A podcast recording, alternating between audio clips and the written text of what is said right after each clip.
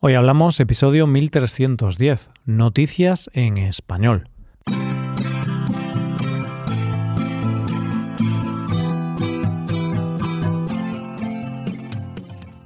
Bienvenido a Hoy Hablamos, el podcast para aprender español cada día. ¿Quieres llevar tu español al siguiente nivel? ¿Quieres mejorar tu gramática y enriquecer tu vocabulario? Te animo a hacerte suscriptor premium para acceder a más de 1200 transcripciones, 1200 hojas de trabajo con ejercicios y explicaciones de español y a más de 120 episodios exclusivos disponibles. Puedes hacerte suscriptor premium en nuestra web hoyhablamos.com. Hola, oyente, ¿cómo estás? Hoy es jueves, así que vamos con las noticias. Hablaremos, en primer lugar, del enigmático origen de una de las piezas de museo más hermosas del mundo. Seguiremos con la historia de la líder de una manada y, en último lugar, conoceremos la historia de una mujer cuyo servicio ofrece seguridad a las mujeres. Hoy hablamos de noticias en español. A veces, cuando voy a un museo y veo piezas de civilizaciones y épocas pasadas, pienso cómo es posible que estén aquí casi intactas y sobreviviendo al paso del tiempo. Esos objetos duran miles de años y después mi móvil no dura más de tres años. y de eso vamos a hablar en nuestra primera noticia de hoy. No de los móviles, sino de una de las piezas del arte primitivo más conocidas del mundo. La pieza de la que vamos a hablar es la Venus de Willendorf, una pieza de tan solo 11 centímetros, que ha traído de cabeza a los investigadores, porque no se sabía muy bien su origen. Y puede que pienses, si se llama así será porque su origen es Willendorf, ¿no? Pues sí, es verdad que esta figura se encontró en esa población austriaca, en Willendorf, pero no podía haberse fabricado allí. Eso es imposible. ¿Por qué? Pues porque el material en que está fabricado es una roca llamada olito, que no se encuentra allí y ni siquiera en sus alrededores. Además, este material es curioso porque estas figuras de culto solían estar fabricadas de materiales de otro tipo, como marfil, hueso o piedra. Así que los investigadores se preguntaban de dónde venía esta figura. Y la respuesta la han encontrado unos investigadores austriacos y la han publicado en la revista Scientific Reports. ¿Y a qué conclusiones han llegado? Pues que el material con el que se talló la figura posiblemente venga del norte de Italia, cosa que no solo prueba de dónde procede, sino también que los primeros humanos modernos se movían al sur y al norte de los Alpes. La gran novedad con la que han podido llegar a estas conclusiones es que han podido verla por dentro, ya que hasta ahora solo se había estudiado su exterior han podido verla por dentro gracias a la ayuda de imágenes tomográficas microcomputerizadas de alta resolución, cosa que les ha permitido ver la pieza por dentro de una forma similar a verla con un microscopio. Así, la primera conclusión que sacaron fue la Venus no se ve uniforme en absoluto por dentro, una propiedad especial que podría servir para determinar su origen. Para determinar su origen, comenzaron a analizar muestras de olitas de Austria y Europa. Esto parece sencillo, pero ha sido un proceso largo, complejo y costoso, ya que analizaron rocas desde Francia hasta el este de Ucrania y desde Alemania hasta Sicilia. De esta manera llegaron a la conclusión de que probablemente esta pieza procediera del norte de Italia, aunque mm, hay otra opción, que tuviera su origen en un lugar al este de Ucrania a más de 1.600 kilómetros de distancia en línea recta de Willendorf.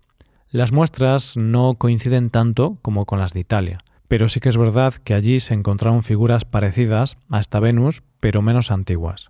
Lo único claro es que el material provenía del norte de Italia, pero como ellos mismos dicen, queremos utilizar estos resultados de la Venus y nuestra nueva red de investigación de Viena, Evolución Humana y Ciencias Arqueológicas, con ayuda de la antropología, la arqueología y otras disciplinas para aclarar aún más la historia temprana en la región alpina.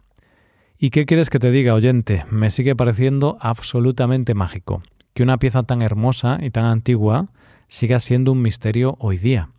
Vamos con la segunda noticia. La protagonista de nuestra segunda noticia se llama Yakei y es una hembra de macaco de nueve años que vive en la reserva natural de Takasakiyama en Japón, un lugar que también es conocido como el Parque de los Monos. Pero antes de conocer la historia de Jackie, nos tenemos que poner en antecedentes de cómo funciona una sociedad de macacos. Y es que si en una sociedad de macacos nace una hembra, ésta se sitúa de manera inmediata en un rango inferior a la madre. Te lo explico. La madre de Jackie era la reina de la manada, es decir, Jackie era la princesa, por decirlo de una manera simple. Pues bien, la inconformista Jackie hace un año decidió que no iba a ser princesa, y para ello destronó a su madre y se convirtió en la reina de las hembras del grupo. Pero no se conformó con ese puesto, porque se ve que pensó, ¿por qué no aspirar más? Y como si de una líder feminista se tratara, ha empezado a luchar con macacos macho y ha conseguido escalar en rangos de poder. Tanto es así que entre los macacos macho le tienen respeto y miedo. De tal manera que cuando se lanzó a pelear por el trono, los macacos de tercer y segundo rango se apartaron de su camino y no lucharon con ella. Nanchu, el que era por entonces macaco jefe y que llevaba cinco años en el cargo, sí que opuso resistencia, pero no valió de nada. Ella ganó y se hizo con el poder. Esto pasó el año pasado, y sus cuidadores dijeron en su momento que no habían visto nada parecido en los 70 años de historia de la reserva. Y es que Yakei, para conseguir esto, cambió de actitud, o no representó la actitud típicamente de hembra. Y como dice Yu Kaigaishi, investigador de la Sociedad Japonesa para la Promoción de la Ciencia, Yakei ha mostrado algunos comportamientos típicamente vistos solo en machos dominantes, como caminar con la cola levantada y sacudir las ramas de los árboles con su cuerpo. Parece que se comporta como un macho adulto, siendo más agresiva que otros individuos. Sin embargo, ahora su puesto puede estar en peligro, porque es época de apareamiento y Yakei tiene un macho, Luffy, rondándola y parece que ella ahora ha mostrado un cambio de comportamiento y empieza a mostrar signos de sumisión al macho. Dicen los expertos que este puede ser el primer paso para que el macho dé el salto para hacerse con el poder de Yakei. ¿No te parece increíble el mundo animal, oyente? Cada día nos sorprende. Llegamos a la última noticia de hoy, en esta última noticia de hoy vamos a conocer la historia de una mujer que ha decidido ayudar a otras mujeres. Nuestra protagonista se llama Elisandra Lasos y, como tantas otras personas en el mundo, cuando llegó la pandemia perdió su trabajo y tuvo que pensar qué hacer con su vida y reinventarse. Y hablando con sus amigas se dio cuenta de algo que es una realidad y que es un problema para las mujeres hoy día. Ella dijo esto, Comencé a hablar con mucha gente y me encontré con muchas chicas que tienen miedo de viajar en taxi o conseguir un chofer por alguna de las aplicaciones. Y es por eso que decidió que cumplía con los requisitos para el trabajo. Era mujer y tenía un coche. Así que decidió dedicarse a ser chofer de mujeres con las que contactaba de manera privada, es decir, sin ninguna aplicación de por medio. Evidentemente, para las mujeres era una seguridad que las llevara a Lisandra, Así que al principio la contrataban mujeres mayores que tenían que ir a hacer recados, o al médico, o madres que llevaban a sus hijos al colegio. Pero poco a poco el negocio creció y se convirtió en todo un éxito. Pero claro, Elisandra pensó que su negocio podía ir más allá, es decir, tener solo de clientas a mujeres, pero no ser solo un taxi. Sé que suena raro, así que te voy a poner un post que puso en su página de Facebook para que veas el nuevo servicio que ofreció. ¿Sospechas de tu pareja? Lo seguimos. ¿Vas a huir de casa y dejar al infiel? Te ayudaré a mover tus cosas. ¿Quieres esperar a tu marido frente al motel? Te llevo y espero contigo. ¿No puedes pagar un psicólogo? Soy todo oídos para que te desahogues. Como te podrás imaginar, el anuncio se ha hecho viral en poco tiempo y parece ser que ha tenido muchas solicitudes de mujeres que sospechan de sus parejas. Y lo cierto es que te podrá parecer bien o mal, pero, como ella dice, me reinventé como ser humano. Estaba muy triste, derrotada, sintiéndome sola. Dejé mis problemas a un lado y comencé a mirar los problemas de los demás. No es solo ganar dinero, es ayudar a otras mujeres.